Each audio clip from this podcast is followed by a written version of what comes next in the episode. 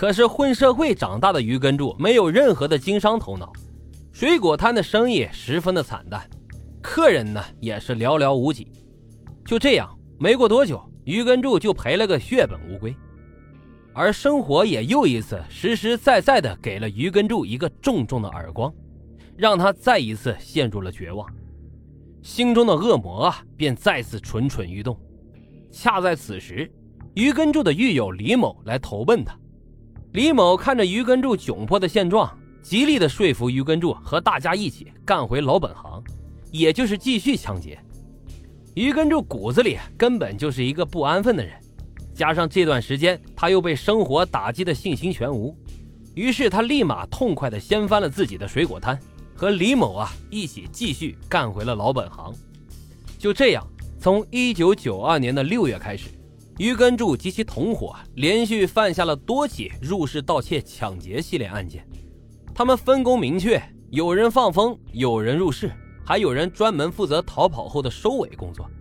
嚣张的他们直接砸破别人家的窗户，甚至啊是直接踹开了大门，大摇大摆的就闯到了别人家，将被害者家中的所有值钱的东西搜刮一空，甚至啊连小孩子的存钱罐都没有放过。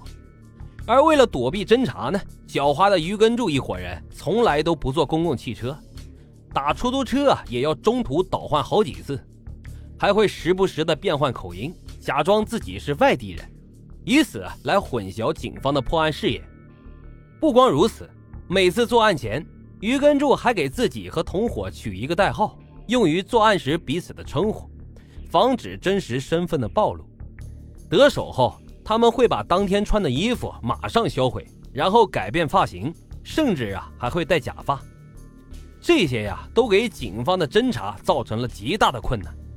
然而，他们疯狂作案了一个月后。结果却让他们十分的不满。于根柱这几个人通常是费了好大劲，却只收获了不到一百块钱的赃款，这让他们非常的不满。他们觉得，如果要这样下去，不仅不能够快速的致富，相反呀，很有可能没过多久就会被抓。为了能搞到更多的钱，于是于根柱跟他们开始商量，要去抢劫出租车司机，因为他们认为呀。出租车司机每天的现金流还是很可观的。一九九二年的七月，第一次劫持出租车可以说是非常的顺利，成功抢到了人民币七百多元，这可比他们入室抢劫一个月抢的还多呢。最后，于根柱拿着这笔钱，带着伙计们过了几天潇洒的日子，但是几百块钱也维持不了几天的生计。钱花完之后，于根柱又开始密谋再次作案。一九九九年七月三十一日晚上十一点左右，于根柱和他的同伙打到了一辆出租车，假装要去某个地方，而这个地方位置偏僻且路程较远。出租车呢是按公里收费的，司机一看呀，这还是个大单子，于是就欣然同意了。然而他不知道的是，这一次的拉客会成为他人生当中的最后一次。到了目的地之后。于根柱他们眼看四下无人，于是便拿起了水果刀威胁司机，让他交出所有的钱财。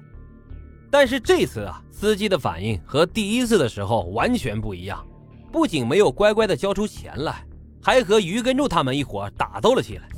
在搏斗当中，于根柱用刀扎伤了司机的大腿动脉，一时间呀，鲜血狂飙。最后，司机因为失血休克而死亡。第一次杀人。这可吓坏了只想抢钱不想害命的于根柱，他们慌忙的逃命，恐惧和后悔占据了他们的内心。此时的他们还不知道，意外杀害的出租车司机呀，也正是拉开了于根柱罪恶人生的序幕。司机被害后，很快警方就查出了这起案件的凶手就是于根柱他们一伙人。随后，警方向全市发布了通知，缉拿于根柱。警方的通缉令啊，着实是吓坏了他。同伙李某啊，为了不受杀人案的牵连，立马提出要金盆洗手，以后再也不干这些非法的勾当了。可是这在讲义气的于根柱看来，就是赤裸裸的背叛。他二话不说，上去就给了李某一拳，两人啊也因此扭打在了一起。后来李某表示，如果不让我退出，那么我就去自首，大家谁也别想好。李某的话让一直注重着兄弟情谊的于根柱啊更是生气，但是他心里一想，他更害怕的是李某真的去自首，于是当天于根柱假意就同意了李某的退出，但是把柄掌握在别人的手中，这让于根柱一直都睡不着觉，于是他决定干脆一不做二不休，让李某啊永远的闭上嘴。一九九二年的十二月十日。于根柱叫上了同伙王某，来到了已经金盆洗手的李某家。李某本来呢，以为于根柱是犯了事来自己家里避避风头，于是便拿出好酒好菜招待了他们。可是让李某没有想到的是，他留下的是要他性命的恶魔。